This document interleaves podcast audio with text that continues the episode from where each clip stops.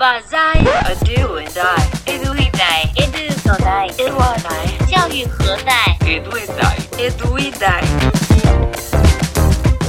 Olá pessoal, tudo bem? Aqui é o Edu. Olá pessoal, tudo bem? Aqui é a Dai. E na continuidade da nossa temporada Bate-Papo com Innovator, hoje a gente trouxe uma super convidada, que é a Google Innovator Marcele, para conversar com a gente sobre o caso Google for Education do Espírito Santo. Tudo bem, Marcele? Dá um oi aí para a galera. Olá, Dai. Olá, Edu. Que prazer estar aqui com vocês. Obrigada pelo convite. Ai, que legal. O prazer uh, de te ter aqui é muito grande, ainda mais para compartilhar esse caso que a gente estava já conversando antes de começar as gravações que é super inspirador, né? Então vamos lá, conta para nós que história foi essa. A Marcele foi muito tímida na apresentação dela. Conta aí um pouquinho o que tu faz também, Marcele, não é? Conta aí qual é a tua qual é, fala um pouquinho da tua empresa também, acho que é importante. Eu sou da GetEdu. GetEdu é uma empresa que iniciou em 2015 com a missão de transformar a educação do Brasil.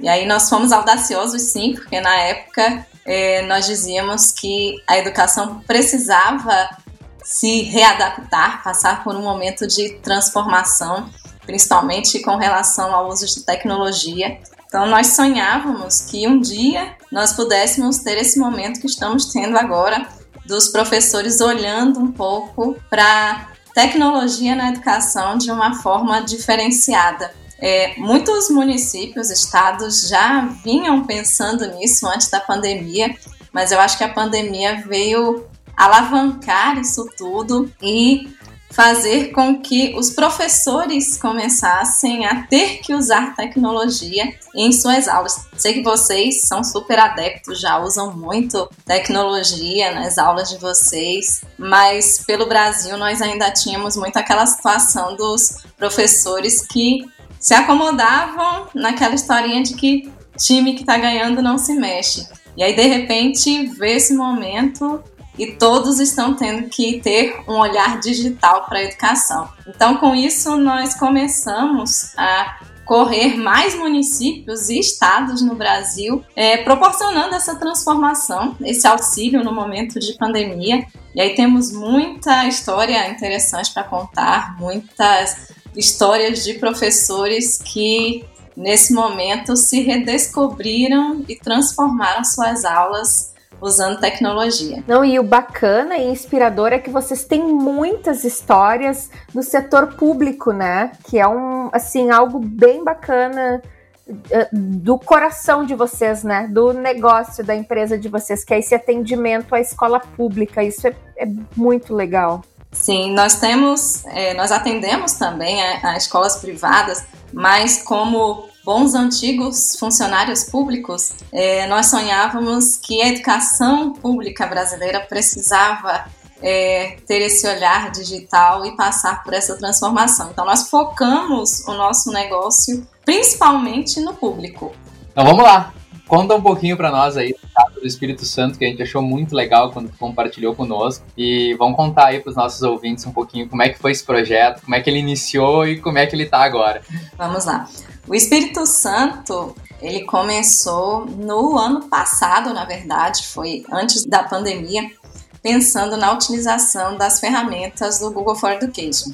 Eles já tinham um lado tecnológico, já tinham começado a olhar para a tecnologia, inserir na educação do Estado, mas ano passado nós fizemos todo o processo de implantação das ferramentas, a criação das contas dos alunos, mas até então começou-se o processo, né? O uso foi bem tímido nesse início. Nós pegamos, fizemos uma formação de poucos professores para começar a utilizar a tecnologia até que de repente veio a pandemia.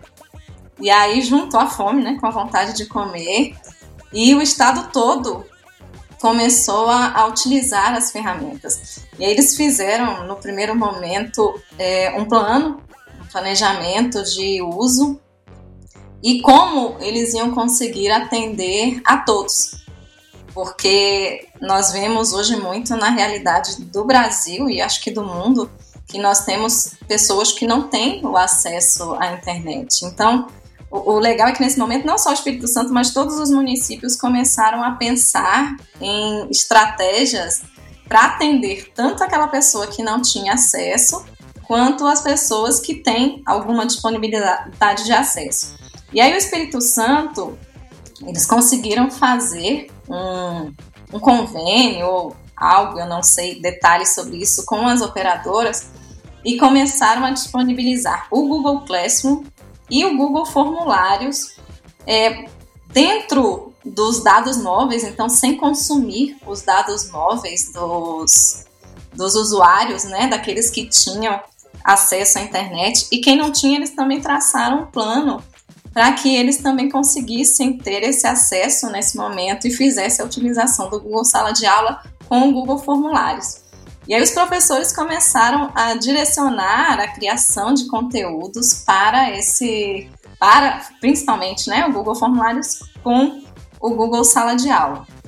Nós fizemos alguns momentos de lives para os municípios, trazendo é, um pouquinho do uso de cada ferramenta. Então, explicamos sobre Google Sala de Aula, explicamos sobre Google Formulários para eles e também alguns assuntos que não só das ferramentas Google, né? É, trouxemos para eles, por exemplo, lives sobre curadoria de conteúdo, que nesse momento não bastava o professor saber utilizar a ferramenta, mas ele tinha que saber onde procurar o assunto e fizemos uma até de acessibilidade que para mim foi uma das melhores e de onde veio um dos casos que eu queria até contar para vocês que para mim é, é um caso super inspirador porque quando a gente fala, ah, vou usar a tecnologia, vou entrar no ensino remoto, é, e aquelas pessoas que têm alguma dificuldade, têm alguma deficiência, né? Como nós vamos atingir nesse momento? E aí nós encontramos no Espírito Santo o professor Verselis, que é um professor surdo, que ele atende no CAIS de Vitória. E ele no primeiro momento falou: caramba, o surdo precisa de contato ele precisa ter o contato, ele precisa me ver. Como é que eu vou fazer com o ensino remoto com ele? Como é que eu vou chegar? As minhas aulas vão chegar até eles porque eles precisam desse contato. E aí, no primeiro momento, ele falou: não, não vou conseguir. Só que ele é um professor muito resiliente. E ele foi atrás, ele começou a, a assistir, a ver as possibilidades do uso das ferramentas do Google, começou a pesquisar. Ele conta que lá onde ele trabalha, ele tem vários tipos de surdez. Ele trabalha com alunos surdos, mas tem o surdo que tem Down, tem o surdo que ele tem autismo, tem o surdo que é só surdo, e ele tinha que de alguma forma fazer a comunicação chegar até eles, né? E aí ele no início começou a mandar as coisas por e-mail. Usava o e-mail, todos estavam com acesso à, à internet, né? Todos estavam com acesso ao seu e-mail de, de Espírito Santo e eles começaram a enviar o conteúdo todo por e-mail.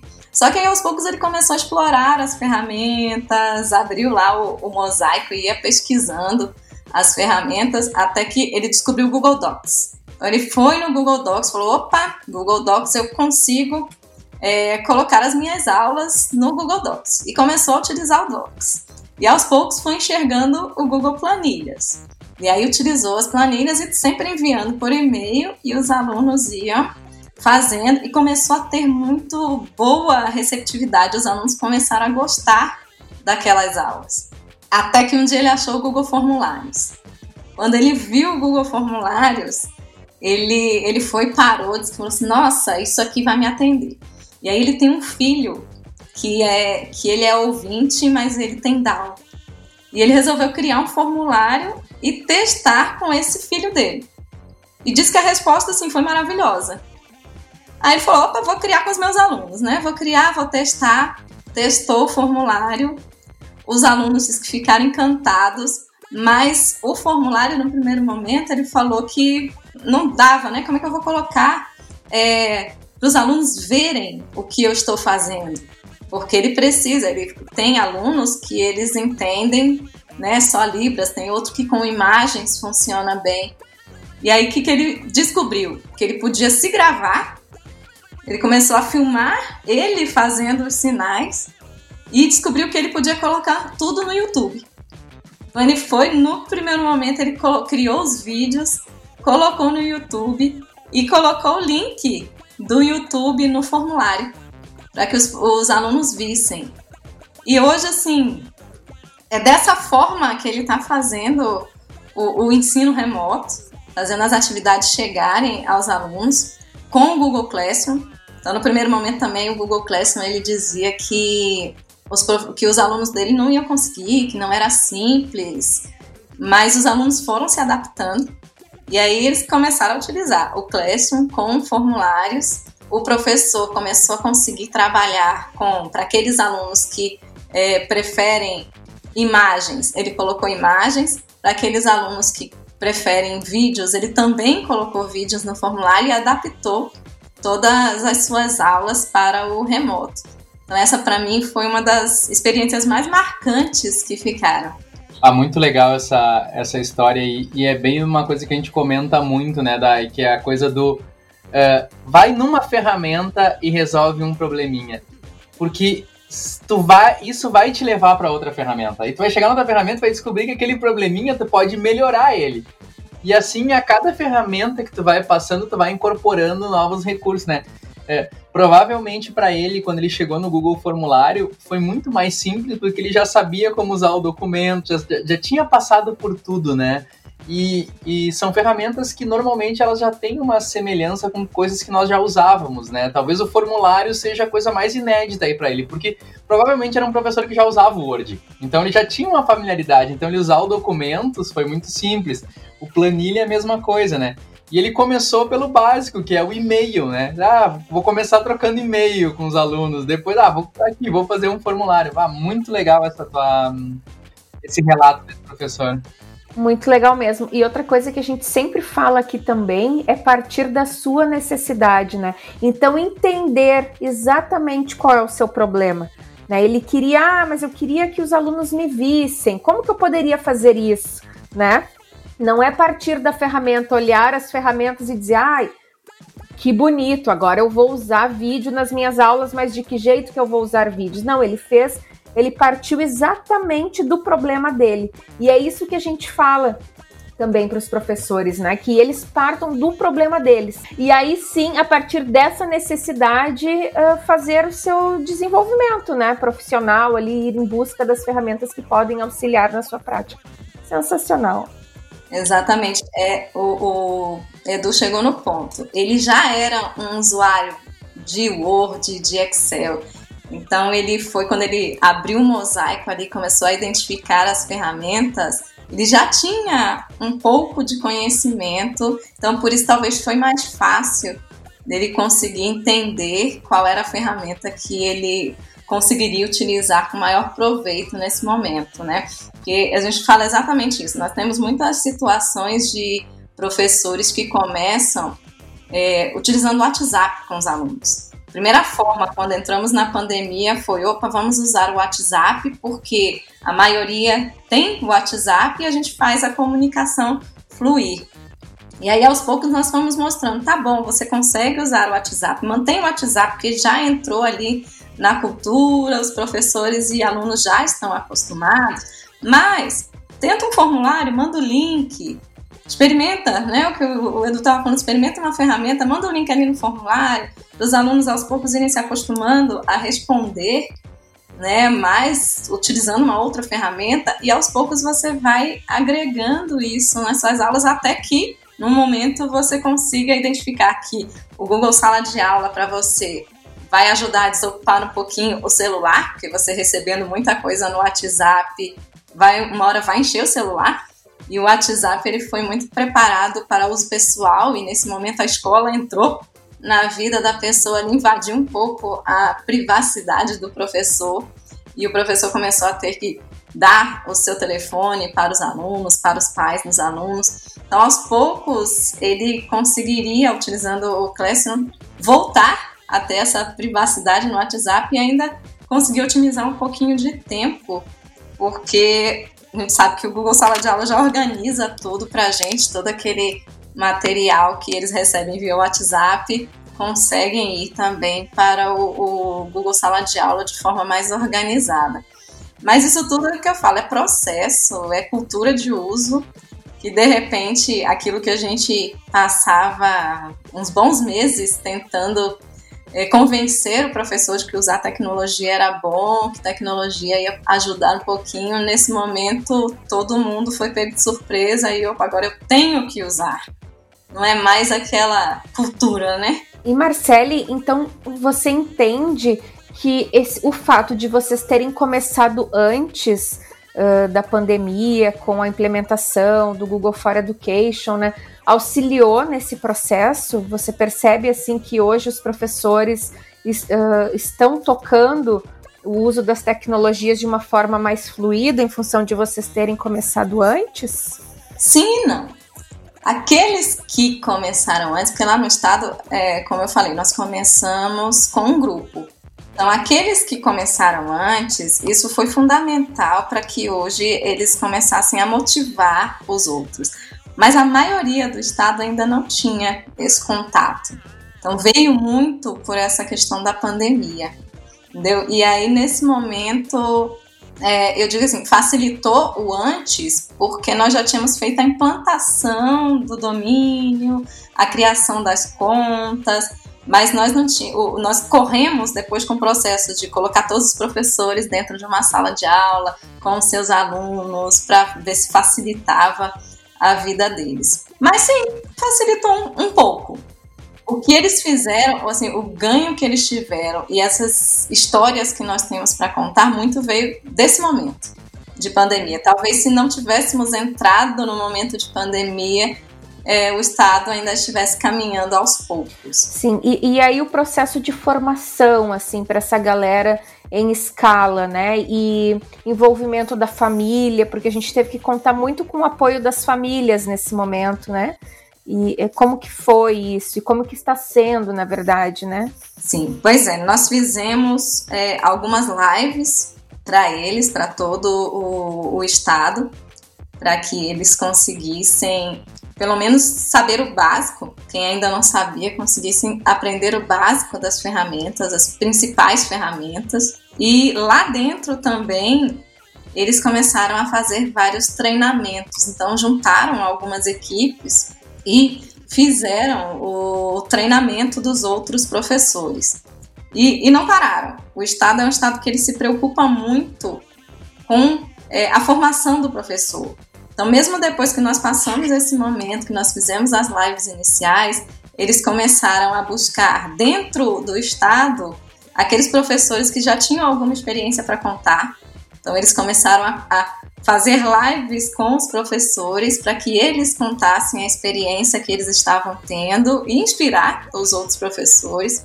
É, começaram a fazer outras parcerias, então de vez em quando eles colocam sempre no, no portal deles é, live informativa. Agora, esses dias eu estava olhando que eles, que eles fizeram um, um convênio com a SaferNet e vão fazer é, um momento de aulas sobre segurança online, porque não adianta né, a gente ser inserido nessa, nesse mundo e não pensar em segurança online. Então, eles continuaram, estão fazendo esse treinamento de segurança online para os professores da rede.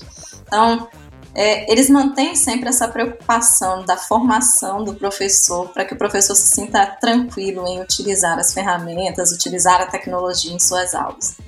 Então, essa formação foi tocada também pela SEDUC. Ah, que legal. Do próprio grupo lá dentro se articulou para tocar esse programa de formação junto com vocês que fizeram as lives. Olha que bacana. Uhum. E essas lives, uh, elas estão ainda disponíveis online aí, se o pessoal quiser assistir, tem alguma coisa disponível? Sim, sim. O que, que nós fizemos, nós GetEdu, né? Para ajudar também, nesse momento nós abrimos todo o nosso material de formação, então no nosso canal GetEdu Brasil nós deixamos vários vídeos, pequenos vídeos explicativos da, sobre a plataforma, sobre as diversas ferramentas do Google. E essas lives que nós fizemos para o Espírito Santo, é, a adesão foi tão boa, a visibilidade foi tão boa que nós deixamos aberto também no nosso canal até hoje. Então, quem, quem acessar o canal consegue assistir. Essas foram sete lives no Espírito Santo, mas depois disso nós já fizemos mais alguns episódios de que nós chamamos de compartilhando experiências, que nós trouxemos mais algum conteúdo. Então a gente está tentando sempre movimentar, né? O Espírito Santo foi onde veio a ideia de fazer as lives, de atingir a um público maior, mas nós estamos tentando no nosso canal manter também um, algumas lives feitas para auxiliar os professores nesse momento. Foi uma surpresa tão grande que o nosso canal, até antes da pandemia, tinha cerca de 2 mil pessoas inscritas. Hoje nós já estamos com quase 42 mil. E aí nós começamos a enxergar que professor está com muita vontade de aprender, de ir atrás. E aí eu que é uma responsabilidade grande nossa agora de saber como vou manter esse canal ativo para que os professores tenham conhecimento ali, né? A gente está tentando fazer de tudo para auxiliar um pouquinho, não só o Espírito Santo, mas aos diversos estados e municípios que estão tentando fazer a diferença aí, tentando fazer a educação não parar. Inclusive aqui pelo Rio Grande do Sul, que a gente sabe que vocês estão por aqui também, tanto no estado como nos municípios, em vários municípios do, do Rio Grande do Sul, vocês estão presentes. Muito legal isso, nos enche de orgulho. Nós também temos muito orgulho. Essa pandemia, é, nós já andávamos, a nossa empresa já andava o Brasil todo é, fazendo formação de professores. E aí, com essa pandemia, nós tivemos a oportunidade de estar presente em vários estados do Brasil, em vários municípios e ver o que os professores são capazes de fazer para se redescobrir e a resiliência que eles têm de fazer com que aquilo dê certo. Porque a gente sabe que ninguém está num momento fácil, às vezes passa muito aquela vontade de desistir, não vou conseguir, mas os professores são muito resilientes, têm muita vontade e muito amor pelo que fazem. Isso é que nos enche de orgulho. Ah, Marcelo, muito legal ter vindo compartilhar conosco essa, essa experiência aí do Espírito Santo. E quem quiser contato com vocês, como é que te acha? Como é que pode, como é que pode te achar além do canal no YouTube? Qual é os contatos?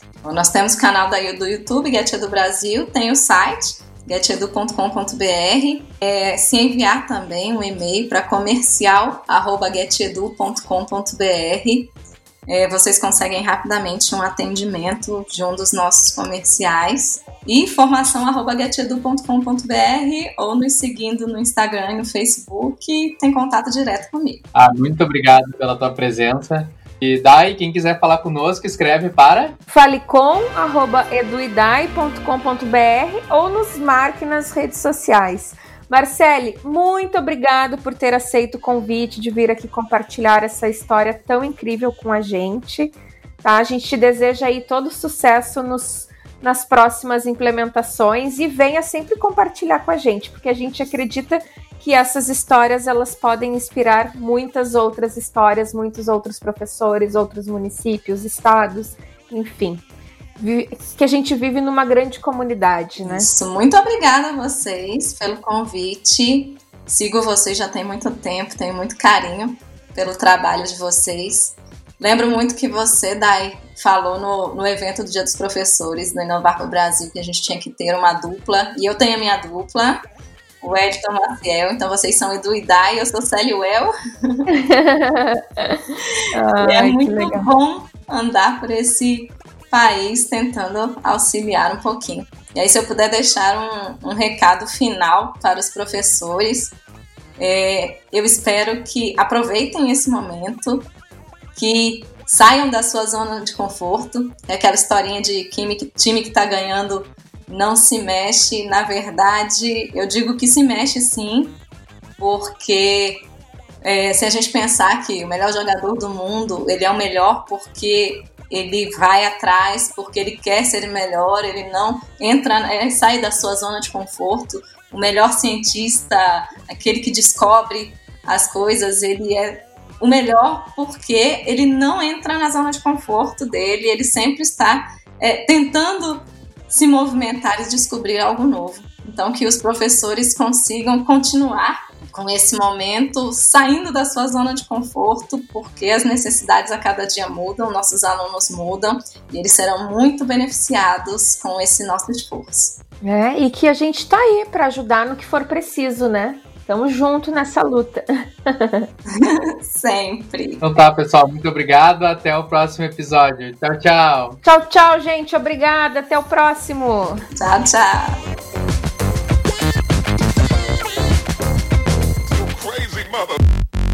Esse podcast foi editado por Intensa, www.intensa.com.br. Isso mesmo, Intensa com três vezes. Intensa.com.br.